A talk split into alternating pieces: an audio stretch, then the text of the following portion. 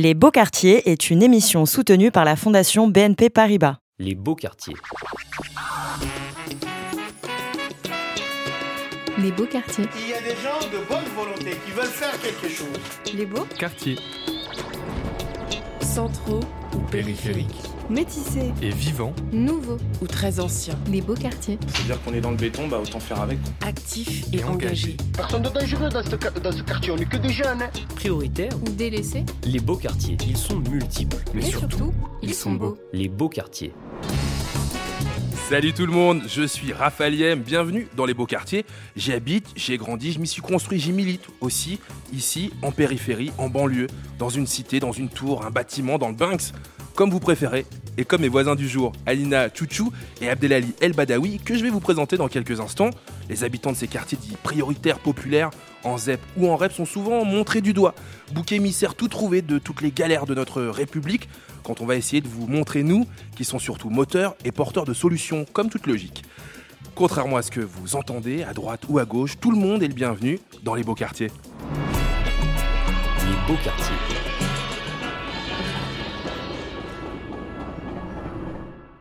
Les Beaux Quartiers, une émission conçue avec le soutien de la Fondation BNP Paribas. Aujourd'hui, nous diffusons depuis le 18e arrondissement de Paris, où sont implantés les locaux de Sogoud Radio. Mes voisins du jour sont devenus des spécialistes de l'école, de l'éducation, de la formation. Aussi, ça tombe plutôt bien en cette journée nationale du refus de l'échec scolaire. Bonjour, Alina Chouchou. Bonjour. Je suis très content de commencer cette émission avec toi. Tu es la marraine du collectif euh, École pour tous, qui est né dans quelle ville? Ce collectif? Euh, C'est un collectif national. euh, C'est c'est né le 20 novembre 2018 pour la Journée internationale des droits de l'enfant. J'avais presque envie de dire qu'il était né à Saint-Denis aussi. On est beaucoup à Saint-Denis ouais. aussi, mais pas que. On est partout en France. J'ai souvent vu Et- les camions d'École pour tous. Et en Guyane et à. Mayotte aussi. On va y revenir dans un instant, ce collectif euh, euh, qui fédère des jeunes parmi euh, les 100 000 qui veulent tout simplement s'inscrire à l'école dans ce pays qui continue de nous dire que l'école de la République accueille tout le monde sans, ex- sans exception. Pardon. Vous voyez, j'en bafouille. On verra que c'est pas si simple, mais que vous avez, grâce à votre mobilisation, déjà fait bouger le curseur. Euh, D'ailleurs, en commençant euh, comme ça, quand je dis école, Anina, quel mot vous associez, vous? Rêve. Voilà, quand je dis école pour Anina, il y a rêve qui va avec. Bonjour Abdelali El Badawi, Bonjour Raphaël. comment ça va Ça va, merci. Très content aussi euh, euh, de te recevoir dans ces beaux quartiers. Euh, Tu viens nous voir euh, euh, depuis Montreux. Tu étais aujourd'hui à Montreux dans le 77. Tu vis dans quelle ville, toi? En 77 à Melun, mais j'étais à Montreux aujourd'hui. Ouais, voilà, tu présides là-bas Banlieue School. C'est une association qui œuvre à déconstruire dans nos quartiers les stéréotypes liés à l'éducation, tels que l'autocensure, l'auto-exclusion, l'intériorisation de stigmates ou encore la paresse scolaire. Je me trompe pas? Non, tu te trompes pas, et je pense que c'est essentiel de- d'engager un gros travail sur l'éducation aussi. Quand je te dis école, toi, quel mot tu associes? L'amour, l'amour, parce que c'est ce qui m'a manqué pour continuer à, à exercer, à étudier. Voilà, vous l'entendez, hein, c'est un romantique, Abdelali. Euh, El Badawi, on reviendra euh, sur tes actions euh, de mentorat, euh, les actions de mentorat de, de l'association, euh, par exemple, hein, euh, qui va euh, nous permettre ensemble de se mettre à rêver, d'ailleurs. Je vais reprendre le mot d'Anina en essayant de répondre à cette question. Pourquoi les élèves de nos beaux quartiers réussissent mieux que les autres? Eh bien, Isabelle Giordano, euh, qui est déléguée générale de la Fondation BNP Paribas et qui soutient euh, des initiatives qui vont en ce sens, a quelques éléments de réponse. Les beaux Quartier. Les beaux quartiers. En France, on est très doué pour la mode, pour la gastronomie, pour le foie gras, on est même champion de foot parfois, mais on n'est pas tellement doué pour l'égalité à l'école. Il y a en effet d'un côté ceux qui réussissent et tous les autres. Mais le problème, c'est que ceux qui ont le plus de chances de réussir à l'école et après dans la vie, ce sont ceux qui ont déjà beaucoup de chance au départ. Au-dessus de leur berceau, en effet, ils ont été très gâtés. Des parents cultivés, un entourage familial équilibré, un habitat calme, une nourriture saine et même du soutien scolaire si besoin, etc. La France, en effet, est connue pour être un mauvais élève en termes de mobilité sociale. Aujourd'hui, il faut six générations pour passer de pauvre à un petit peu moins pauvre. C'est ce que dénoncent un certain nombre d'associations comme Article 1 ou encore ATD Carmonde. Les enfants qui sont issus des quartiers défavorisés ont donc moins de chances de réussir, d'avoir leur bac général, beaucoup moins de chances en tout cas que ceux qui appartiennent aux classes sociales supérieures.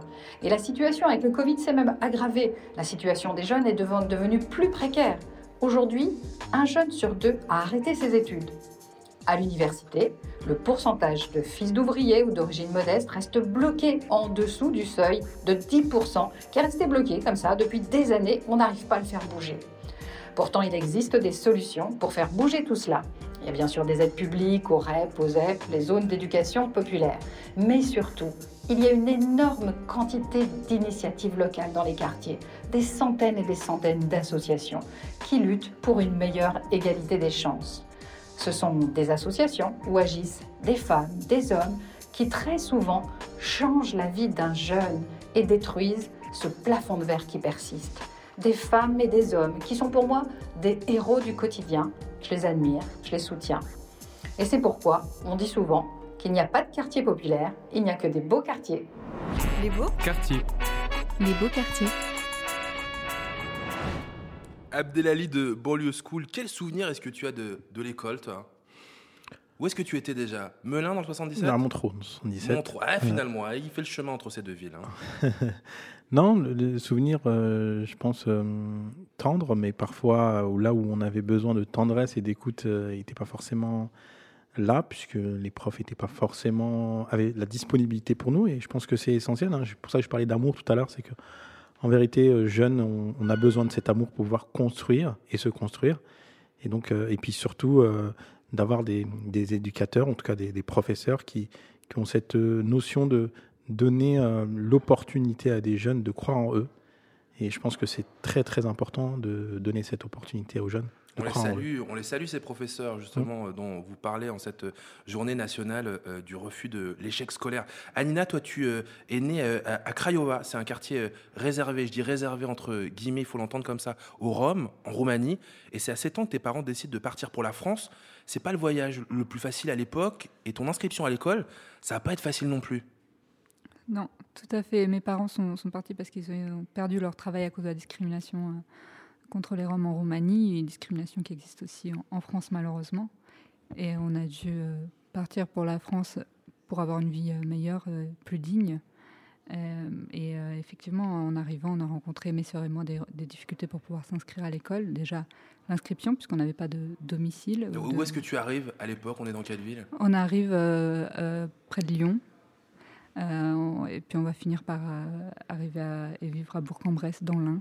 C'est toujours là que sont mes, mes parents, d'ailleurs, Ouais. aujourd'hui, mes sœurs. Euh, Et c'est là-bas que tu vas t'inscrire à l'école? Oui, Qu'on essaye de vous inscrire à l'école? Oui, enfin, d'abord, euh, on s'inscrit à, à Mâcon, euh, une petite ville à côté. Et, euh, et voilà, ça a, été, ça a été très compliqué, puisque voilà, il faut une domiciliation. euh, Puis en fait, euh, Ouais, c'est ça qu'il faut expliquer. hein. Il, faut, il faut un document. un document qui est qui, un prouve une, justificatif de une domicile. adresse. Oui, exactement. Est-ce Euh. que euh, tes parents peuvent pas produire à l'époque? Non, ils ne pouvaient pas produire puisqu'on on n'avait pas de, de domicile fixe en fait à l'époque, donc c'est très compliqué. et c'est- encore une difficulté que rencontrent euh, aujourd'hui des, des milliers d'enfants en France qui vivent soit en bidonville, en squat, en hôtels sociaux, Ouais. euh, et, et qui, ne- qui ne peuvent pas fournir ces, ces documents-là. Tu te rappelles euh, de ce que tu ressens à l'époque quand tu restes au port de l'école? Bah, c'est très frustrant, c'est très frustrant puisque effectivement, je vous- moi j'associe le, le mot école à, à rêve parce que l'école ça permet de réaliser ses rêves. Euh, et et c'est cet idéal-là que nous ont transmis et cette volonté que nous ont transmis nos parents en arrivant en France. Et eux, ils ont fait d'énormes sacrifices pour que mes sœurs et moi, nous puissions aller à l'école et réaliser nos rêves. Et euh, malheureusement, quand on en est empêché, c'est extrêmement frustrant. Et cette frustration, bah, je la reconnais chez beaucoup d'enfants et Ouais. de jeunes aujourd'hui euh, en Mmh. France. Et heureusement, euh, on a réussi à faire changer la loi pour que ce ne soit plus possible. Ouais, on va y revenir dans un instant. hein, Et, et- et- et- et on parle de loi. Euh, moi, je suis, je suis très heureux de pouvoir dire qu'en face de moi, j'ai une avocate, euh, puisque tu as, euh, malgré les difficultés que tu viens d'énoncer, poussé dans les études, des études supérieures, des études de droit. Donc, je le dis, tu portes la robe, pas aujourd'hui, pas pour l'émission. Mais je sais pas si je dois t'appeler maître, du coup, Anina. Maître Chouchou ou Anina, ça, Ça ira très On- bien. on peut toujours continuer à t'appeler Alina oui. Très très bien. Et à la fin de ces études de, de droit, euh, avocate, tu décides de t'engager euh, pour les autres. Est-ce que c'est justement ce que tu as vécu qui te euh, mène dans cette voie? Exactement, euh, exactement, puisqu'il a fallu euh, me battre et, et c'est grâce donc à, à des efforts et aussi au sacrifice de mes parents que j'ai pu euh, réussir à faire des études, ce qui n'était pas attendu effectivement quand on part de, quand on vient de là où je viens et quand on quand on vit dans les conditions dans lesquelles j'ai vécu d'extrême précarité, c'était effectivement inattendu que moi je fasse la Sorbonne et que je devienne avocate. mais je l'ai fait pour rendre la, fierté et la dignité aux miens et puis puis j'avais envie euh, que, lorsque moi j'ai réalisé mon rêve, effectivement, que tous les enfants et les jeunes en France qui peuvent se reconnaître dans ma situation euh, puissent réaliser le leur. Ouais, bien sûr. Et, c'est comme ça que voilà est né le collectif École pour tous le, 20 novembre 2018. On l'a évoqué euh, au début de, de l'émission, ce collectif École pour tous qui regroupe euh, les discriminés dans l'accès à l'éducation en France. ce collectif qui estime à, 100 000, je disais tout à l'heure, le chiffre est dingue. 100 000, c'est le nombre de jeunes qui éprouvent une difficulté à s'inscrire tout bonnement à l'école. tu le disais tout à l'heure, des jeunes qui vivent en bidonville, en squat, euh, en hôtel social, à la rue, euh, des jeunes issus des communautés du voyage, des mineurs isolés, euh, des jeunes majeurs, des jeunes aussi dans nos territoires ultramarins, des jeunes de Mayotte, des jeunes de la Guyane. Qu'est-ce qui bloque auprès des mairies, auprès des inspections académiques? Alors, il y a effectivement d'abord la difficulté d'entrer à l'école, de s'inscrire, mais il y a également la difficulté de pouvoir y rester et de se sentir bien pour réussir, ce que, ce que disait aussi mon collègue ici présent c'est toutes ces difficultés-là que nous, on compte dans les 100 000 enfants. Alors, qu'est-ce qui bloque? Eh ben, C'est, euh, voilà, des, on, évoquait tout à l'heure, des documents exigés qui sont impossibles à fournir. Donc de l'administratif? De l'administratif, mais, mais pas seulement, parce qu'il y a aussi d'autres difficultés. Par exemple, quand on, on vit dans bidonville, en squat, en hôtel social, on est euh, très souvent expulsé, c'est-à-dire qu'on se retrouve à la rue sans aucune solution de, relogement. Une expulsion, c'est environ six mois de déscolarisation pour un enfant, donc c'est une année de perdu, c'est un retard accumulé énorme. Euh, c'est évidemment aussi euh, bah, les conditions de vie très difficiles et qui, qui, font souvent qu'il y a du, harcèlement raciste dans l'école, dans les collèges, dans les lycées harcèlement raciste qui provoque beaucoup de décrochage scolaire, d'abandon scolaire. Mmh. Et moi, je l'ai vécu, cet harcèlement, je et je, m'en rappelle très bien. Montrer du doigt au sein de l'école, une fois que enfin vous êtes, euh, vous avez réussi à aller en classe, à aller dans la cour de récré. Oui, c'est extrêmement dur. Et c'est. Il y a une double peine presque. Ouais, et c'est, il faut un courage immense qu'on demande à des enfants qui sont déjà dans des situations difficiles pouvoir affronter ça tout seul, parce qu'en fait, on est vraiment tout seul et on est isolé quand on est victime de harcèlement raciste dans l'école. Mmh. Et malheureusement, et j'ai envie de, le dire aujourd'hui parce qu'on parle des beaux quartiers, euh, et, c'est un sujet qu'on aborde peu. Euh, il y a aussi, euh, justement, dans les écoles de ces beaux quartiers, de nos beaux quartiers populaires, beaucoup de racisme aussi qui vient malheureusement, et je dis malheureusement, euh, souvent d'enfants et de jeunes qui eux-mêmes, à leur tour, ont vécu des situations de racisme et de discrimination, et qui le reproduisent sur des enfants qui sont encore en situation de plus grande précarité que ceux qui vivent en bidonville, au squat, donc des enfants roms ou des enfants de réfugiés syriens qui arrivent et qui sont euh, dans des situations de précarité extrême et euh, qui vont se faire euh, euh, rejeter, discriminer, insulter sur les bancs de l'école. Ça, on le, connaît, on comprend et on le dénonce, hein, ce racisme systémique, bien sûr. C'est une triste réalité sur laquelle bah, il ne suffit pas de dénoncer, mais il faut aussi voilà, agir contre ça. Et c'est pour ça, par exemple, que le collectif École pour tous, il a mis en place des ateliers de sensibilisation, de lutte, euh, de prévention du harcèlement raciste dans les écoles. Ça, c'est un des volets sur lesquels vous intervenez, puisque vous le comprenez et vous l'imaginez, il y a une grosse mobilisation de la part de, de ce collectif. donc, il y a ce volet sur la prévention du racisme à l'école, mais il y a encore d'autres choses que vous faites. je pense à la simplification des pièces d'inscription scolaire, dont on parlait il y a quelques instants qui nous paraît complètement dingue ici en France. Oui, on s'est beaucoup mobilisé pour faire que la, loi euh, euh, puisse euh, vraiment garantir l'accès à l'école à tous les enfants. Donc on a mmh. obtenu l'article 16 dans la loi École pour la confiance qui prévoit la simplification de l'inscription. Et... Non mais ça, il faut l'entendre, il faut le comprendre. La mobilisation, ça paye. Oui, aussi, hein. exactement. parce que dans les beaux quartiers, dans cette émission, on a aussi de vous, on a, on n'a pas simplement envie de faire un, une liste de, de, de, gens qui viennent nous dire pourquoi ça va pas. J'avais aussi ici envie d'inviter des gens qui ont des solutions pour que ça aille mieux. notamment dans nos beaux quartiers. C'est pour ça qu'Anina Chouchou et le collectif École pour tous sont là. Vous avez obtenu ça dans la loi.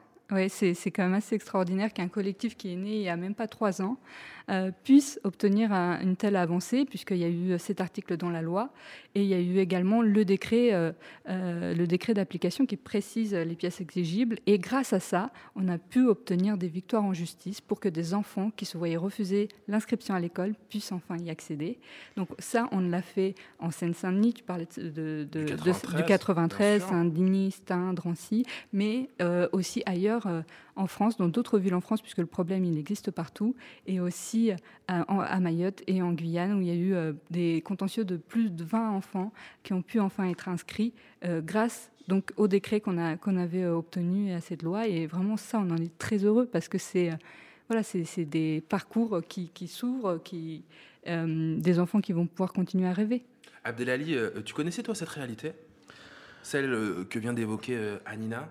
Oui, c'est une réalité que, que je connaissais, mais euh, sur laquelle je ne suis pas l'expert. hein. Je pense que c'est bien que des, des projets soient portés par des, des personnes qui, qui ont vécu ce, ce chemin. Euh, parce que euh, il faut aussi que des personnes qui ont vécu ces situations-là puissent en parler, puissent exprimer les douleurs, les difficultés, et puis proposer des solutions. Et c'est ça qui est formidable, c'est qu'aujourd'hui, dans nos beaux quartiers, il y a beaucoup, beaucoup de solutions. Et, euh, et- c'est vrai que la mobilisation qu'a menée euh, Anina avec son collectif, c'est vraiment un beau projet que j'ai regardé et que j'ai euh, à cœur de, de comprendre encore de l'intérieur pour, pour voir de quelle manière on peut, on peut construire ensemble. Mais tu sais, c'est pas tout, c'est pas tout parce que euh, la mobilisation, elle continue pour École pour tous. Euh, vous êtes aussi sur, euh, sur un bail de création de postes de médiation scolaire. Oui. Est-ce que ça avance ça? Ça avance. Il y a eu euh, effectivement une bonne avancée. 33 postes de médiation scolaire qui ont été créés dans le plan pauvreté. Euh, c'est ça sont déployés où?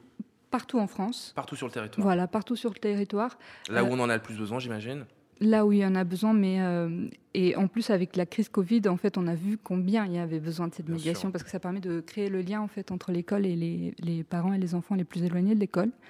Et euh, c'est c'est une belle avancée, mais évidemment, on se rend très vite compte que c'est insuffisant puisqu'on voilà, quand on parle de 100 000 enfants éloignés de l'école et qu'on- quand on dit euh, 33 médiateurs, on se rend vite compte que c'est Ouais, le ratio c'est- est, ouais. est pas bon Voilà, là. Exactement.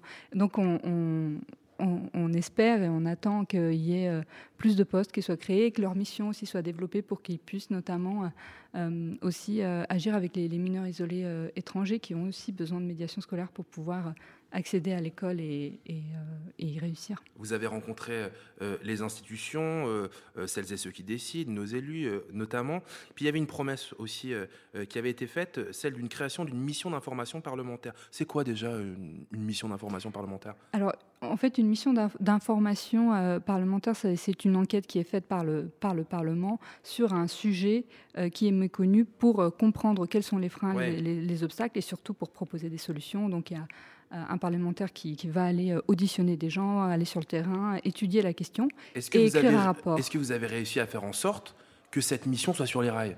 Alors oui, on est, on est vraiment très heureux puisque euh, en juillet, à la fin du mois de juillet, euh, il y a une mission d'information interministérielle, donc ce qui est quand même en fait mieux Ah qu'une mission euh, euh, oui, parlementaire, Ah ouais. puisque là c'est le, c'est le ministre lui-même qui nomme une députée, qui a nommé Sandrine Morque, parce que c'est une députée qui est très engagée sur le sujet, pour réaliser cette mission. Et donc voilà vraiment euh, aller enquêter et euh, sortir de l'angle mort ce problème des enfants qui sont exclus de l'école en France. Donc on, se félicite, c'est quand même le Premier ministre à le faire et il faut le souligner. Mais évidemment, nous, on, on a des grosses attentes sur cette mission et on sera vigilant à ce que cette mission, euh, en réalité, elle... elle se contente pas de voilà d'écrire un rapport et d'étudier le sujet, mais de proposer des solutions concrètes et efficaces qui vont être mises en œuvre. C'est ça qu'on attend. Le message est passé à n'essayez pas d'endormir les enfants, les jeunes du collectif École pour tous. Non, ils sont là, ils veillent, ils continuent de travailler sur le terrain. Ça force déjà le respect. Ce qu'on n'a pas encore dit, c'est qu'il y a un hymne, un hymne à l'école pour tous. Et c'est la rappeuse Laura Yeniche qui le porte. Qui est Laura Yeniche Euh, alors, euh, Laura Yeniche est une, une artiste euh, euh, très talentueuse d'ailleurs qui est en train de monter en flèche. Là, elle a, elle a de Une rappeuse, projets. hein. Euh, Une rappeuse Ouais. euh, qui, euh, qui était sensible puisque elle-même elle vit en quartier populaire. Elle Et, euh, habite Yutz, c'est en ouais. Moselle. Oui, exactement. Ouais. Mais dans un quartier populaire euh, aussi. Et euh, qui est de la communauté euh, des, des, Yeniches, en fait, gens, gens du voyage. Ouais. Et euh, elle était tr- très touchée par le combat qu'on mène avec le collectif. Elle a voulu soutenir et c'est l'une des marraines. Et du coup, on a fait notre hymne à l'école pour tous. Je suis un enfant comme le vôtre. Peut-être pas le vôtre, mais celui de quelqu'un d'autre. Je vous prie, ne me fermez pas la porte. J'arrivais, je connaissais ni l'accent ni le pays. Je voulais un nouvel avenir, on m'a dit trace au pays. Je me rappelle les fois où je mendiais. T'as même pas idée, moi qui avais honte de demander. Réveil le matin, sans mater la télé. Sirène de keuf en boucle toute la journée dans ma tête. Je me présente, je m'appelle la vie, je viens ici vous raconter ma sale vie. Je suis bulgare, j'ai pas choisi. Quand j'en parle, les gens en rient. Je me rappelle de l'époque quand les coqs toc toc 6 heures du mat, baraque, pas pas de chant coq. Je pense aux miens qui veulent briller. Mais comment faire quand on vous a juste appris à craindre et crier? École pour tous le droit d'y arriver. École pour même si l'on vient d'arriver. École pour enfin finir dériver École pour tous, école pour tous, école pour tous le droit d'y arriver. École pour même si l'on vient d'arriver. École pour enfin finir dériver. École pour Bosser pour notre futur sans être été bon à rien. Diriger vers nos rêves, gros tout le reste, ça sert à rien. Ils nous font croire qu'on est tous à tête la survie. On n'a pas la même couleur, mais tous les mêmes envies. Laissez-moi jouir ma liberté, si tu m'empêches, tu vas le regretter. Ici, on est souvent regardé, jugé, maltraité. C'est le cœur qui compte et l'amour, tu vas le trouver. Pour tous nos frères, je demande le droit de toujours rêver. École pour tous le droit d'y arriver. École pour même si l'on vient d'arriver. École pour enfin finir dériver. École pour tous, école pour tous, école pour tous le droit d'y arriver. École pour même si l'on vient d'arriver. École pour enfin finir dériver. École pour tous, école pour tous. On habite en squat, en bidonville. On vient de Syrie, de Roumanie. On est des jeunes mineurs isolés étrangers. Du Mali, de la Guinée. Des enfants du voyage français. On est des dizaines de milliers. On rêve de devenir entrepreneur, pompier. Mais devant nous, la porte de l'école reste fermée. Parce que quand on frappe, le maire nous refuse l'entrée. Parce que tous les trois mois, les expulsions nous font déménager. Parce qu'à 18 ans, notre prise en charge par la protection de l'enfance doit s'arrêter. Parce que le racisme nous a découragés. Si nos rêves à nous ont été brisés, nous souhaitons que la République soit désormais fidèle à sa promesse. Pour tous les enfants qui nous suivent et nous ressemblent. Si vous pensez que notre droit de rêver n'est pas négociable, signez notre pétition. Rejoignez nos actions. Tous. École pour tous. Les beaux quartiers. Et sachez que dans le quartier parisien où nous enregistrons aujourd'hui se trouve un lieu de vie beau, bon, un lieu de vie chaleureux, ouvert à toutes et à tous, dans l'intérêt supérieur des enfants de 0 à 18 ans, sans aucune exclusion. Ça s'appelle Home Sweet Mom. C'est le café des enfants de la Goutte d'Or. On en parle avec son président au téléphone, Wardine Ibourois. Les beaux, Quartier. Quartiers. Alors, il faut que celles et ceux qui nous écoutent comprennent bien, on parle d'un café des enfants, mais qu'il n'y a pas de mur en dur, parce qu'il est itinérant. Et donc, partout dans le quartier, il est aussi question d'école, de la réussite scolaire, du décrochage pendant euh, les échanges, je l'espère en tout cas. Wardine, alors, est-ce que je me trompe en disant ça? Non, non, tu ne, te trompes pas du tout, effectivement. Nous sommes un, bien un café des enfants en- implanté dans le 18e arrondissement et spécifiquement dans le quartier de la Goutte d'Or, en, accueillant les enfants âgés de 0 à 18 ans avec la présence de leurs parents, de leur groupe euh, social également. Ça veut dire qu'on peut vraiment être n'importe où dans le quartier? Dans quel lieu, par exemple, vous intervenez? Nous intervenons dans plus de 12 lieux du quartier de la Goutte d'Or, notamment les établissements culturels. Euh, pour donner quelques exemples, nous, accueillons les enfants à, à l'Institut d'islam, par exemple. Nous accueillons aussi euh, à la, galerie euh, d'art écomusée, mais également dans un lieu dédié à la musique comme le centre Barbara, Fleury Goutte d'Or Barbara. Et il est aussi question d'école, de réussite scolaire, de décrochage pendant vos échanges? Avec les aussi- parents, avec les enfants Exa- Exactement, notamment avec, euh, avec, les, avec les parents, parce qu'effectivement, lors de ces cafés des enfants, le parent est présent et avec nous peut discuter, échanger de plusieurs sujets, et notamment le, le sujet euh, de la réussite scolaire, Ouais. le sujet euh, de l'école revient, euh, ré- revient régulièrement. euh, pour- pendant, nos, pendant nos échanges. C'est aussi pour nous euh, l'occasion de d'embarquer un groupe de parents dans, dans cette discussion avec euh, des échanges de, de pratiques, des échanges de d'expériences différentes selon euh, les parents, selon les écoles que fréquentent leurs euh, leurs enfants. Ouais, et en, en quoi, euh, pour terminer, une dernière question, est-ce que tu penses que votre initiative, euh, euh, elle peut aider justement à lutter euh, contre ce euh, euh, fameux échec scolaire? Et effectivement, nous pensons que notre action peut euh, lutter, en tout cas réduire cet effet néfaste de, de, décrochage scolaire, déjà en permettant à l'enfant de, de mieux se connaître, de s'épanouir à travers les activités socioculturelles que nous proposons, en permettant aussi la rencontre entre le parent et le corps enseignant sur des sujets, sur des thématiques, sur des rencontres euh, euh, différentes. Et effectivement, en accompagnant aussi le parent à mieux connaître le système scolaire euh, français, notamment, et avec ces, ces différentes discussions et euh, apports, nous pensons qu'on peut contribuer à ce que l'enfant puisse s'épanouir au sein de son école et du coup réduire euh, l'échec scolaire. C'est une toute jeune association. Il y a déjà d'excellents retours euh, des euh, habitants, des habitants, des voisins, des voisines du quartier de la Goutte d'Or. Ça s'appelle Home Sweet Mom. Euh, merci beaucoup, Ardine. Le prochain café, quand même, le café des enfants, ça se passe où et quand? Le prochain Café des enfants se passe dimanche 26 septembre de 10h à 18h à l'Institut des cultures d'islam, 19 rue Léon. 19 rue, 19 rue Léon, pardon, dans le 18e arrondissement de Paris. C'est entendu, c'est noté, c'est bouquet. Merci beaucoup, Ardine. Merci beaucoup à vous. Les beaux Quartier. Les beaux quartiers. Toujours avec euh, euh, Anina euh, Chouchou du collectif École pour tous et Abdelali El Badawi de Banlieue School. Comment est-ce que la crise sanitaire, les amis, la crise sanitaire qu'on vit a impacté les sujets sur lesquels vous travaillez, Anina? Alors, évidemment que la, la crise du Covid a, eu, a impacté les, les enfants euh, et les jeunes en situation de grande précarité très durement, puisque euh, en réalité, ça a été plutôt une question de survie euh, à ce moment-là, déjà pour pouvoir euh, se nourrir. Et, et après, euh, évidemment que sur la continuité pédagogique, par exemple, pour des enfants vivant en bidonville, en squat, quand on n'a pas accès à Internet, quand on n'a Mm. pas une imprimante, quand on n'a pas un ordinateur ou un téléphone portable pour suivre, continuer à suivre les cours, ça a été très compliqué. Euh, donc, euh, ça a été une période extrêmement difficile. Et, euh, et encore une fois, on a vu l'utilité, par exemple, de la médiation scolaire, qui a permis de faire le lien et, a permis à ces enfants de continuer à, suivre les cours.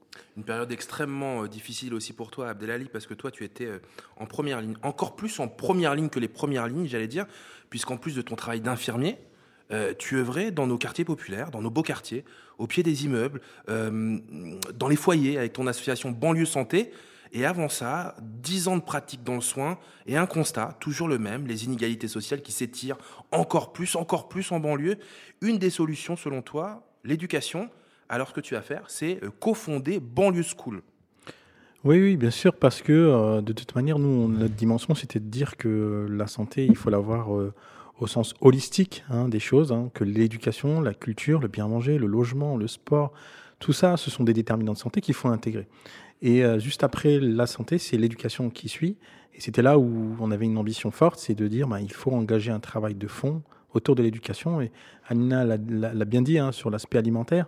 Quand euh, des enfants euh, passent de un repas à la maison à trois repas à la maison parce que ben il y a plus de cantine, parce qu'il y a plus de goûter, parce qu'il y a plus de petit déjeuner à l'école, et ben ouais, le budget euh, euh, de ces euh, familles-là, il se réduit et puis donc c'est de plus en plus difficile et puis beaucoup de ces familles en fait vivaient aussi de l'informel et donc pour nous c'était essentiel d'identifier hein, ces profils de, de parents, d'enfants, etc. pour essayer d'avoir une action auprès d'elles et de les accompagner et puis aussi de l'im- l'importance aussi de l'éducation. Et puis c'est vrai que beaucoup, beaucoup avaient cette fracture numérique encore aujourd'hui. Pas oui. d'ordinateur, pas de free, pas de wifi, enfin bref. Donc du coup, il y avait un, un enjeu aussi, c'est euh, raccorder ces publics en angle mort vers les dispositifs existants et puis les accompagner à long terme. Je t'ai souvent euh, entendu dire, euh, Abdelali, qu'il fallait, je te cite, briser le cercle vicieux des inégalités. C'est quoi ce cercle vicieux? Ouais, c'est. Je pense que euh, et c'est pas je pense, et surtout notre travail aussi, c'est de dire que il- la question aujourd'hui des ces inégalités, on doit repartir à la base.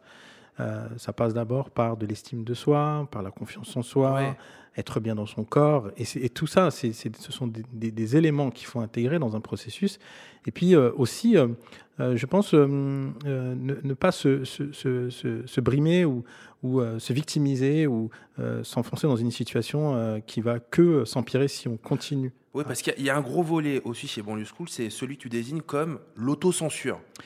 Ouais, parce qu'en fait, on est euh, face à une situation aujourd'hui où la société est très difficile et que beaucoup aujourd'hui, euh, par leur couleur, par leur euh, adresse de ville, par leur ville, ils vont se discriminer, ils vont pas forcément valoriser finalement d'autres éléments. On parle de soft skills, on parle de, voilà, de bienveillance. Pour moi, ce sont des choses qu'on devrait intégrer, par, exemple, principalement dans un CV. C'est euh, vraiment la bienveillance, l'accueil, l'amour pour l'autre. Ça, c'est hyper important. Non, mais ça, il faut les mettre dans les CV de 2022. on, on- on- on se dit ça entre nous, hein, celles et ceux qui nous écoutent sur ce goût de radio. On va rajouter ces, ces skills-là bienveillance, l'amour, euh, euh, euh, le fait aussi euh, de, de pouvoir euh, inspirer d'autres personnes ou être inspiré par d'autres personnes. On va les écrire sur nos CV, ça. C'est On est d'accord, Abdelali. Euh, je parlais d'autocensure, mais, mais euh, tu parles aussi d'autocensure dans les, dans les choix d'orientation. Ça, c'est très concret. Aussi, notamment pour, euh, surtout pour les jeunes de nos beaux quartiers. Oui, parce que en réalité, certains métiers ne sont pas faits pour eux, et, et je pense. Soi-disant, dit-on. C'est ce qu'ils disent, et, et puis ils reproduisent des schémas de, des, des précédents, euh, qui étaient bon, on avait euh, une population issue des quartiers ou de l'immigration dont les métiers c'était euh, les classes ouvrières, femmes de ménage, etc., qui sont pas des métiers à, dévaloriser. D'ailleurs, moi j'ai été homme de ménage pendant 8 ans et j'en suis fier, et c'est là où j'ai tout appris. Mais par exemple, ils se posent pas la question de se dire bah tiens, je veux devenir ingénieur, médecin, avocat, astronaute. Enfin, et, et donc nous, et- et je vois notre avocate, euh, maître Chouchou Anina, qui euh, hoche la tête. hein. Oui, parce que c'est important de- de- d'insuffler à cette jeunesse que euh, on peut devenir médecin, infirmier, on peut devenir astronaute, mais tout ça, euh, ben, euh, c'est une volonté. Et nous, euh, c'est ça aussi notre organisation, c'est de donner cette volonté. C'est pour ça qu'on a décidé de faire plusieurs programmes. hein. Et là où notre ambition, euh, euh, c'est euh, vraiment au travers de ces programmes qu'on a montés, qui sont le premier programme, c'est simple, hein, qui est un programme d'accompagnement pour les décrocheurs, mais euh, aussi pour Ah. d'autres profils. On va, on, va, on va bien expliquer hein, ce que Hmm. c'est, parce que vous, votre façon d'agir, c'est notamment le mentorat. C'est- quoi? C'est c'est comme un coaching, en fait. Ça se traduit comment? Oui, alors on a un pro- premier programme qui est mentorat, euh, qui est spécifique à, premièrement, dans ce mentorat, trois types de catégories de jeunes. La première sont ceux qui savent déjà ce qu'ils veulent.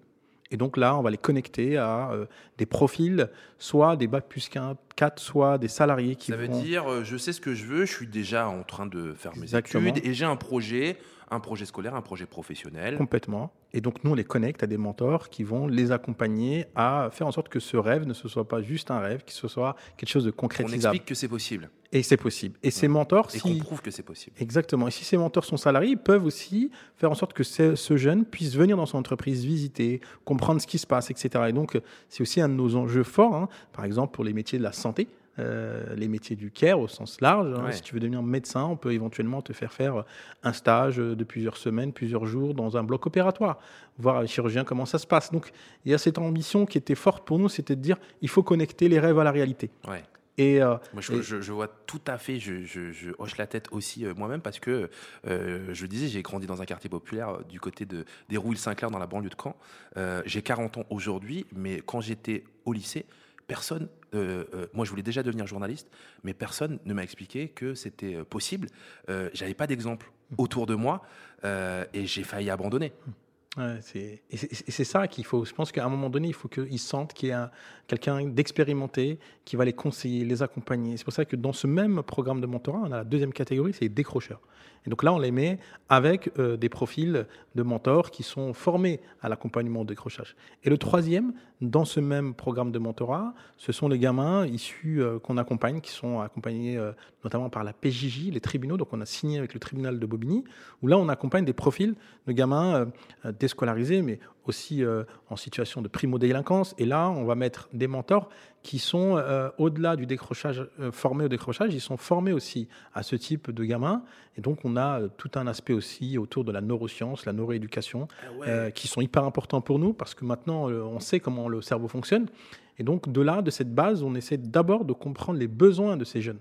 Et de ces besoins vont faire jaillir et naître quelque, chose qui va leur permettre de commencer à construire, parce que ce sont des enfants qui sont euh, déstructurés, qui n'ont pas de repères. euh, et souvent, quand on écoute ces jeunes, ils te disent euh, tellement d'éléments qu'à la fin, on en traduit qu'il manque beaucoup, beaucoup d'amour. Et donc, d'ailleurs, 90% de nos gamins qu'on accompagne sur la PJJ sont issus de familles monoparentales. Donc, il y a un enjeu fort aussi d'intégrer dans ce processus-là les parents. C'est hyper important pour nous et d'ailleurs, on fait en sorte de faire des ateliers entre parents et enfants dans euh, ce dispositif. Donc les parents interviennent. Euh, tu nous as parlé des intervenants, mais on, on peut peut-être euh, détailler un petit peu quel genre d'intervenants.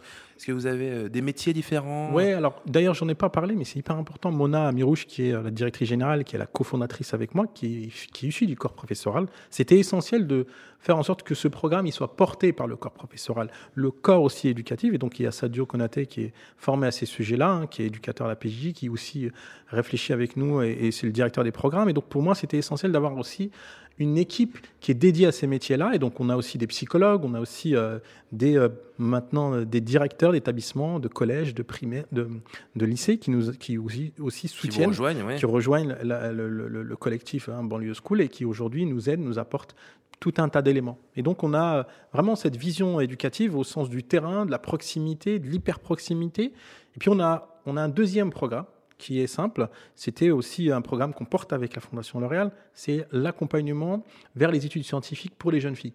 Parce que, on le sait aujourd'hui, les jeunes filles s'autocensurent sur ces sujets-là. Et donc, Et on on, a revient euh, à ce fameux autocensure. Exactement. Cette fameuse autocensure. Et donc on les accompagne et donc euh, ça se formalise par un programme aujourd'hui, un accompagnement de plus d'une semaine.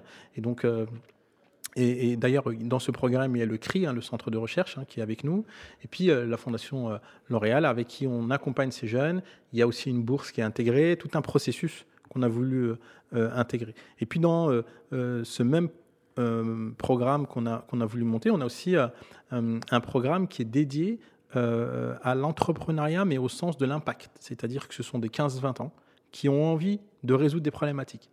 Et donc là, il se passe des trucs formidables parce que tu as des jeunes filles comme Sarah qui te dit, moi, euh, j'ai envie de créer une solution parce que euh, j'ai un parent qui a vécu euh, une faute médicale, une erreur médicale, et donc j'ai envie de créer quelque chose pour éviter des erreurs médicales à l'hôpital. Un autre qui te dit, moi, j'ai envie de résoudre des problématiques sur l'environnement parce que la question du déchet dans mon quartier, elle n'est pas intégrée. Mmh. Donc il y a tout un processus. Et le troisième et dernier, c'est simple, c'est un programme d'accompagnement de ceux qui accompagnent. Parce qu'en réalité, on se rend compte que les instituteurs parfois ou les profs qui arrivent dans des établissements euh, dits euh, prioritaires, qui n'ont pas la culture des quartiers populaires, qui ne Mm. connaissent pas les précarités, qui ne connaissent pas les, les problèmes de ces jeunes, eh ben, il faut aussi les accompagner à rentrer dans ce processus-là, comprendre qu'est-ce qui se passe d'un point de vue euh, anthropologique, sociologique dans un territoire, comment on les accompagne. Et en plus, avoir cette dimension toujours de neurosciences, neuroéducation, qu'on va, on va donner des outils aussi à Mais ceux ouais. qui forment, ceux qui accompagnent ces gamins. idée. Et ça, c'est aussi essentiel dans notre in- intégration. Si on forme euh, euh, des jeunes professeurs, il faut aussi leur donner les outils pour mieux comprendre ces codes dans ces territoires-là. C'est vrai, on s'excuse. On a souvent chahuté hein, euh, ces euh, professeurs qui arrivaient et qui faisaient leur première année dans des quartiers un peu compliqués. Voilà, je parle pas en connaissance de cause, on va dire ça comme ça. On pourrait imaginer, je reviens une seconde sur le mentorat, Abdelali, euh, du mentorat aussi pour les, les jeunes qui peuvent pas s'inscrire à l'école? Oui, alors Je regarde Anina, justement, juste à côté de toi. c'est un de nos enjeux. En fait, l'idée, c'est de voir large, mais aussi de se dire qu'il y a des acteurs qui font des choses. Mm. Et c'est avec eux qu'il faut probablement co-construire, parce qu'on ne peut pas tout faire, on ne sait pas tout faire. Euh, identifier des, des jeunes qui euh, ne peuvent pas s'inscrire, si on n'est pas euh, euh, un acteur de ce, de ce sujet-là, on ne peut pas le porter. Donc Ça, pour ça moi, pourrait, ça pourrait euh, t'intéresser euh, Ça pourrait vous intéresser chez École pour tous? Bien sûr, je pense surtout, euh, par exemple, aux, aux jeunes mineurs isolés et jeunes majeurs aussi qui, eux, une fois qu'ils, enfin, qui, qui ont des difficultés déjà pour s'inscrire, mais après pour pouvoir y rester, notamment à l'école, et pour pouvoir choisir aussi leur parcours. Parce que malheureusement, euh, s'il y a bien des jeunes aujourd'hui en France qui n'ont pas du tout le choix sur le parcours d'orientation, c'est bien eux, puisque le temps leur est compté. Euh, la protection de l'enfance, c'est jusqu'à 18 ans. Et, après, tout l'enjeu, c'est d'obtenir un contrat jeune majeur. Et le contrat jeune majeur, euh, malheureusement, aujourd'hui, il n'est pas encore systématique et il n'est pas encore obligatoire jusqu'à 21 ans. Donc ça veut dire que c'est des contrats, par exemple, pour 6 mois. Et en 6 mois, comment on fait pour construire son avenir? Donc on est obligé de choisir des filières courtes, euh, des filières très courtes, professionnalisantes le plus rapidement possible pour euh, rentrer dans les cases de l'administration, obtenir un, titre de séjour, euh, obtenir ce contrat jeune majeur ah et, pouvoir voilà, euh, se, frayer un chemin. On est sur une galère très très précise et on revient encore justement sur de l'autocensure quand on choisit une filière qui n'est pas forcément celle dans laquelle on aurait voulu évoluer. Malheureusement, la, la, censure, elle ne elle est, elle vient pas de même. C'est plutôt l'administration et les, et les discriminations aujourd'hui qui leur censurent leurs possibilités alors qu'ils ont euh, des potentiels énormes et, euh, et bien sûr qu'ils se rêveraient euh, ailleurs dans d'autres filières et pourraient réussir, mais malheureusement aujourd'hui ils, ils, en sont empêchés. Abdelali, Banlieue School, c'est présent sur tout le territoire? Alors aujourd'hui, on est très focus 93 Île-de-France et on est en train de développer d'autres régions d'ailleurs avec le soutien de la Fondation L'Oréal. Euh, puis euh, aussi la fondation BNP, hein, qui, qui, est aussi euh, la fondation BNP voilà, avec, qui on, on, travaille aussi étroitement. notre enjeu aussi, surtout, c'est d'identifier des acteurs qui font sur le terrain et aussi leur apporter du soutien, les accompagner. Donc le troisième programme dont je t'ai parlé, c'est celui qui était d'accompagner et de former les accompagnants, mais aussi les acteurs d'hyperproximité, les associations, les collectifs, tous ceux et ceux qui ont envie d'agir sur ces questions-là, leur transmettre du savoir, leur transmettre une expertise, comprendre leurs besoins et répondre à leurs attentes et aller chercher des solutions pour elles et pour qu'elles puissent continuer à exercer leur, leur, leur, travail hein, de soutien scolaire parce mmh. qu'il y a beaucoup, beaucoup d'associations qui font du soutien scolaire. Ça, donne des résultats, Abdelali? Ça donne des résultats et on est très content avec peu de moyens. Et là, aujourd'hui, on cherche beaucoup plus de moyens pour faire plus. Euh, vous avez choisi euh, euh, un, son, une chanson, puisque évidemment ce sont nos voisins, nos voisines des beaux quartiers qui font la programmation musicale de cette émission. vous avez choisi le titre, la chanson Douce France, j'allais dire, vous avez choisi le titre seulement parce que quand je t'ai demandé, tu m'as dit Jacques Brel, Douce France. Parce que Jacques Brel, il n'a hmm. jamais chanté Douce France, frérot, je te le dis tout de suite. j'ai compris que tu parlais de Charles Trenet. Ouais, Charles Trenet, C'est ça, c'est vrai que de loin, il pouvait Je sais pas pourquoi j'ai dit Jacques Brel à ce moment-là. en tout cas, en tout cas, ça, je te réponds carte de séjour avec le tonton Rachita. Il revient à ma mémoire des souvenirs familiers. Il revient à ma mémoire des souvenirs familiers. Il revient à ma mémoire des souvenirs familiers. Je revois ma blouse noire lorsque j'étais écolier sur le chemin de l'école. Je chantais à pleine voix des romances sans parole, vieilles chansons d'autrefois. Douce France, cher pays de mon enfance,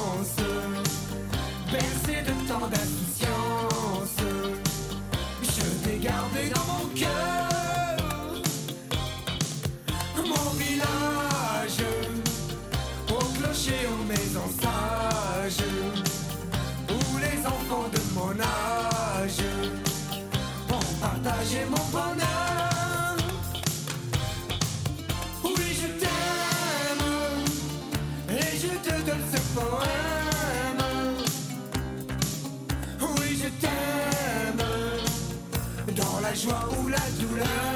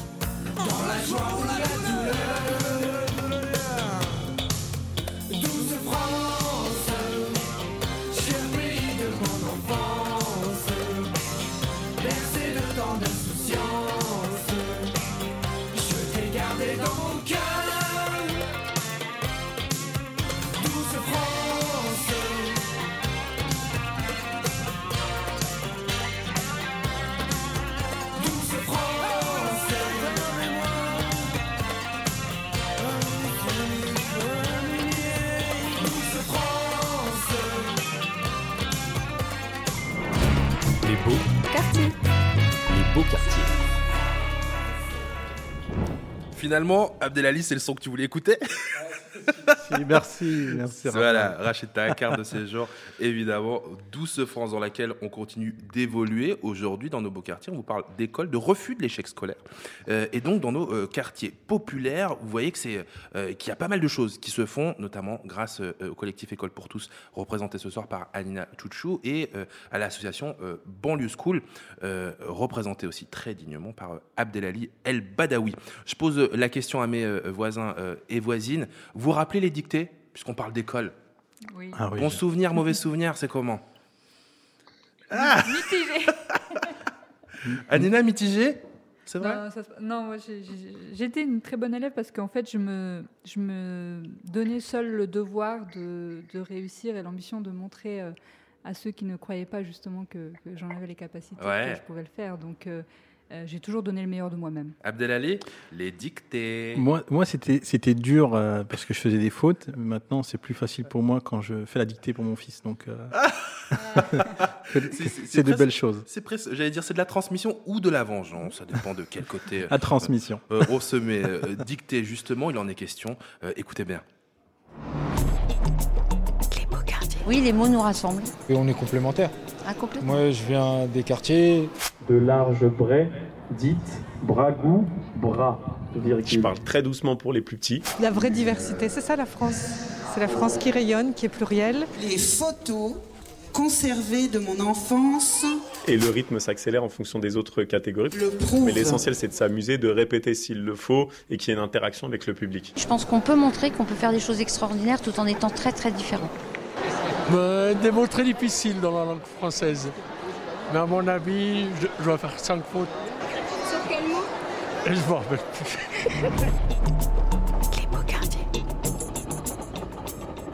J'avais très envie dans cette émission de vous parler de cette initiative incroyable qui s'appelle la dictée pour tous. Aujourd'hui d'ailleurs, une dictée euh, a eu lieu à Villejuif dans le 94 et s'est terminée euh, il y a moins d'une heure. Et c'est de là-bas que nous appelle le fondateur de la dictée pour tous, Abdella Boudour. Comment ça va Abdella?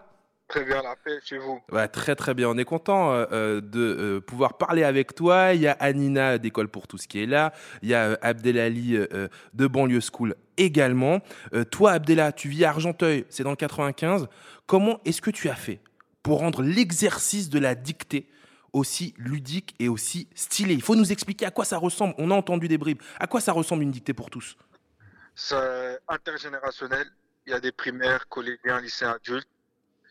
Et il y a un lecteur ou une lectrice. Tout le monde débute la dictée en même temps. Les primaires euh, s'arrêtent en premier, les collégiens font la moitié du texte, les lycéens font le texte entièrement. Et plus on avance dans la dictée, plus il y a des mots difficiles. Mais après, tout le monde repart avec sa copie, mais il n'y a pas de note. Et tout le monde repart avec un lot. Et le but, c'est de promouvoir la culture pour tous, c'est-à-dire tout le monde repart avec euh, un livre, même que ce soit les, les, foyers dans le besoin primaire. Et tout le monde repart aussi avec le texte corrigé pour qu'ils puissent refaire la dictée chez eux ou à leur famille. L'idée, elle est née euh, chez toi, du coup, du côté d'Argenteuil.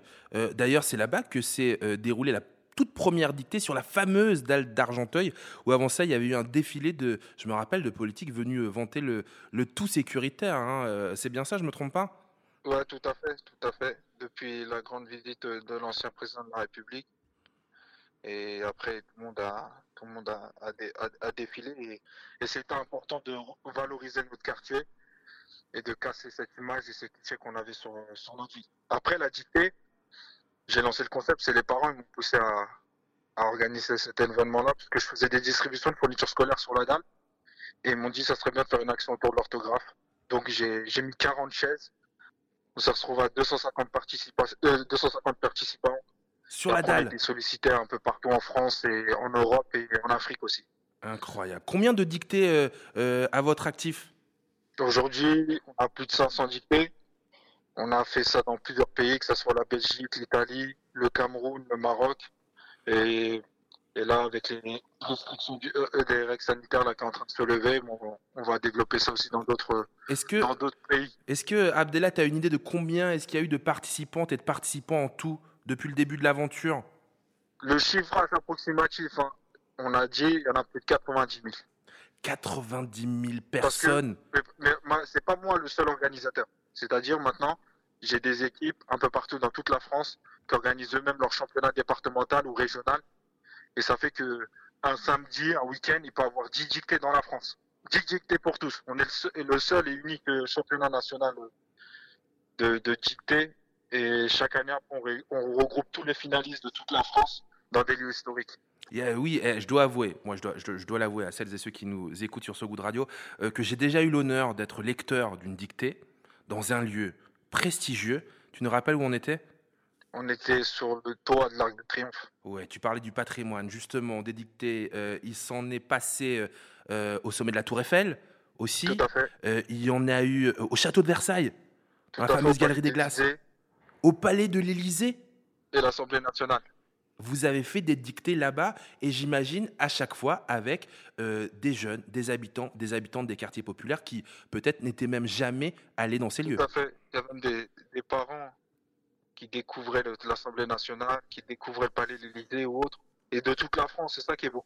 C'est que il y a même des personnes de, province, la première fois qu'ils venaient à Paris avec leur famille et qui visitaient ces lieux historiques. Et, certains ils ont eu la- la chance de, gagner le prix et de, repartir avec le prix euh, dans leur ville, dans leur région. Et c'est ça qui est, beau à travers un texte, une dictée. Et ben, on, peut- on leur permet de découvrir d'une le patrimoine linguistique, le patrimoine euh, de ces beaux lieux historiques et surtout de rencontrer des grandes personnalités à chaque dictée. Bon, pour Abdelali, c'était un mauvais souvenir, euh, euh, la dictée, mais tu as quand même un, un mot sur cette initiative euh, Made in la Street. Oui, oui, oui, non. Et clairement, moi, Abdallah, c'est un, ami, c'est quelqu'un qui, sur qui, euh, qui, est, qui est un exemple sur ce sujet-là. Et je pense qu'en vrai, elle- la, la dictée au sens large que lui, il porte, euh, qui a cette vision intergénérationnelle, est très importante, permet le vivre ensemble, mais aussi euh, de, peut-être se donner l'envie aussi de lire. Euh, Eh parce que c'est aussi ça aussi euh, l'importance d'apprendre à écrire c'est aussi l'importance de lire de comprendre et, et de s'ouvrir aux autres. Et ce que fait Abdallah Boudour avec la dictée pour tous c'est euh, formidable. Je pense que ça devrait être même inscrit au patrimoine. Adina, euh, tu connaissais ces dictées? Non, je connaissais pas, je découvre et avec beaucoup d'admiration. Euh, je trouve que c'est euh, hyper important d'ouvrir aussi ces lieux, puisqu'on parlait aussi des, Ouais. des lieux euh, à, ces enfants qui, n'y ont pas accès. Et c'est- vrai que c'est. Voilà, moi j'ai aussi euh, eu l'occasion de, faire ça, d'ouvrir ces lieux euh, aux enfants qui n'y ont pas accès, et je trouve que c'est très important. ouais. Il y a ces lieux et puis il y a euh, aussi euh, euh, nos beaux quartiers où se déroulent ces dictées. D'ailleurs, ce week-end euh, ont eu lieu des, des éditions de la dictée pour tous à Berlétan et à Salon de Provence. Euh, là, on est du côté du 13. Euh, Aujourd'hui, on était à Villejuif dans le 94. Où auront lieu les prochaines dictées, Abdella? Je me permets de donner une info en exclu. Oui, il y a une exclue pour ce goût de radio, il y a une exclue pour les beaux quartiers. Alors attention, on est tous dans nos chaises. Euh, Samedi montez à le Cachan. volume. À- samedi à Cachan, c'est la grande actrice comédienne Leila Bekti qui lira la dictée. Samedi, à Cachan, à Cachan. ce samedi, Leila Bekti, la comédienne, sera la lectrice de la prochaine dictée. Tout à fait. Waouh, je, je, sais pas, je suis désolé, j'applaudis là. De nous-mêmes ici dans le studio, on est dans le 18e arrondissement euh, de Paris, on applaudit. Bravo Abdella et bravo euh, aux équipes, euh, aux bénévoles de la dictée pour tous, de l'association Force des Mixités. Bravo pour Et surtout aux partenaires qui, qui nous suivent, qui nous font confiance, et que ce soit lieu de la Fondation Voltaire, aux institutions et, et banlieue santé et autres. Merci à eux de, de nous suivre et de nous accompagner pour qu'on puisse, surtout, moi, mon premier but, à chaque fois, depuis que j'ai commencé à 16 ans le milieu associatif, c'est de, rendre accès euh, tous mes événements mes, et, mes, et, mes, et mes actions gratuitement au, au public. Donc, euh, si on n'est pas ces partenaires, le public il sera obligé de participer financièrement et ça me permet de, de freiner personne aucun participant, même si est, qui est dans le besoin. Et, et en plus, et en plus, ils repartent avec des cadeaux. Bravo, Abdallah Voudour. Euh, on te quitte avec un son que tu as choisi. Dadju c'est euh, d'ailleurs euh, euh, cet artiste, un des lecteurs d'une précédente dictée. Tout à fait. C'est la première dictée que j'ai organisée en Afrique, en dehors de l'Europe. Et on a fait ça dans un orphelinat au Cameroun. Et il m'a mis une claque tellement qu'il était modeste avec les orphelins. Il y avait un, orphe- un orphelin qui, qui faisait de la musique, un instrument avec la guitare, qui jouait de la guitare. Et il l'a invité à faire la première partie à la fin de la dictée de son concert euh, dans la plus grande salle de Yaoundé au Cameroun. Et, ça, c'est ce- chic. cette musique-là parce que c'est un bel hommage qu'il fait aux mères, à nos sœurs, à nos, à nos filles, aux futures mères dans cette musique. Et ce qui s'appelle euh, Lyon. Lyon, on l'écoute tout de suite sur So Good Radio et dans les beaux quartiers. Lyon.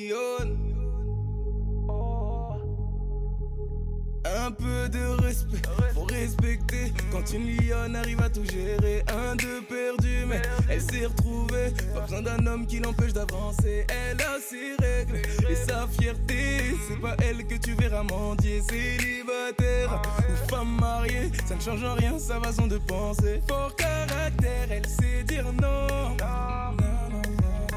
Elle dit jamais son dernier mot.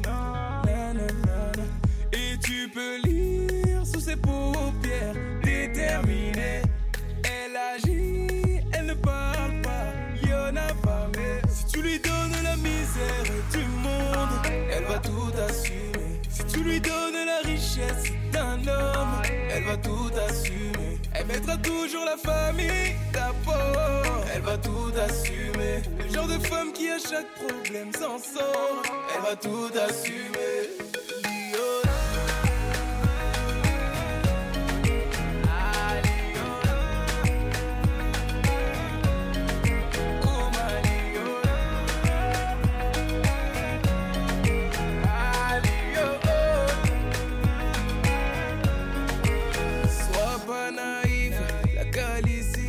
Très bien comment gérer sa vie. Charismatique, elle est sexy, elle prend soin d'elle malgré tous les soucis. Elle prend des risques, elle réfléchit, pas besoin de te demander ton avis. Son objectif, la réussite, son amour ne connaît pas de limites. Fort caractère, elle sait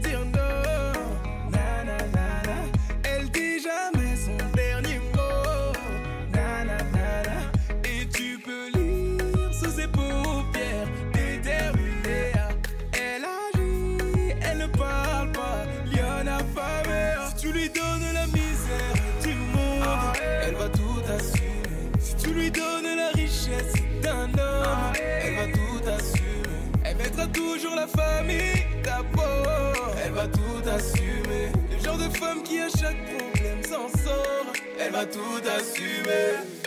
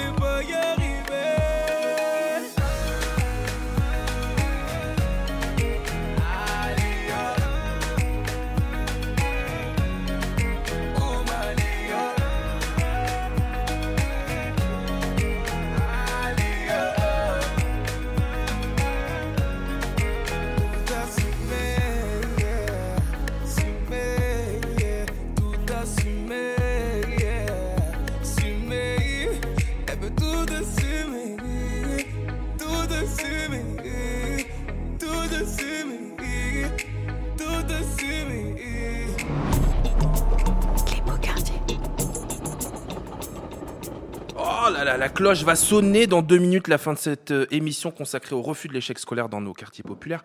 Anina, euh, comment on fait pour aider École pour tous? Alors, euh, quand on est un sénateur ou une sénatrice, un député, euh, on peut aider École pour tous, puisqu'en ce moment même, à l'Assemblée nationale et au Sénat, est discuté le projet de loi d'Adrien Taquet sur la protection de l'enfance. Et, euh, C'est un député, Adrien Taquet, oui. Euh, secrétaire d'État. secrétaire d'État. Ouais, à la protection de l'enfance. Et, ah oui, tiens, ah bah, il est devenu secrétaire d'État. Il, il, est secrétaire d'État, oui. Et en fait, il y a, y a un, sujet très important dans ce projet de loi et il ne faudra pas le rater. C'est vraiment une occasion qu'il ne faut pas rater d'instaurer la systématisation du contrat jeune majeur. Euh, pour que tous les enfants euh, mineurs isolés étrangers puissent continuer leurs études et réaliser leurs rêves.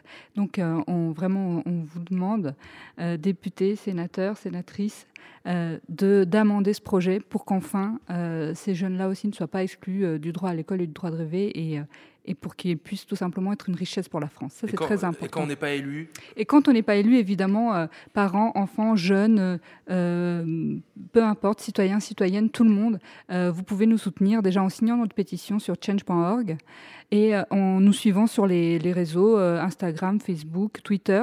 Et puis si vous connaissez aussi des jeunes et des enfants qui sont dans des situations d'exclusion de l'école, discriminés dans l'accès à l'école, vous pouvez nous mettre en contact avec eux et ils peuvent euh, rejoindre le collectif. Euh, donc euh, voilà, n'hésitez pas à entrer en contact avec nous et, on sera beaucoup plus fort. À ça, cette émission, à faire des ponts, des passerelles. J'espère qu'on en a aussi créé une avec Abdelali, Abdelali de Banlieue School.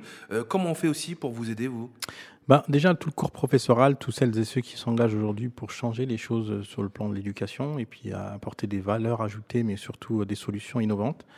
Et puis là, on lance une carte bancaire dématérialisée, donc avec le soutien de la Fondation BNP et puis d'autres, hein, comme Swile et d'autres, pour, pour, mettre, pour permettre aux étudiants aujourd'hui euh, de pouvoir avoir accès à l'alimentation avec une certaine dignité, parce qu'ils vont pouvoir faire leurs courses comme tout le monde, comme monsieur et madame tout le monde. Mmh. Et donc, euh, voilà, on va ouvrir une cagnotte justement pour que les gens se mobilisent. Voilà. Là, il n'est pas juste question d'aller euh, chercher, comme on l'a vu, aussi des colis alimentaires dans l'urgence, mais vraiment d'aller pouvoir s'acheter s'acheter exactement grâce à cette carte bancaire banlieue school et donner du pouvoir d'achat à ces jeunes.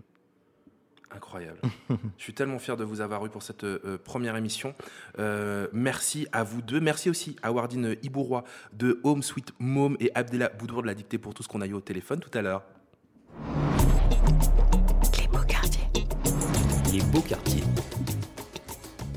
C'était le premier épisode de notre émission Les Beaux Quartiers sur So Good Radio, conçu avec le soutien de la Fondation BNP Paribas, euh, rédaction en chef Ronan Bauchier, coproduit éditorialement par euh, Russ and Rough Rider Productions, à la réalisation Thomas Chalvidal. Merci Thomas.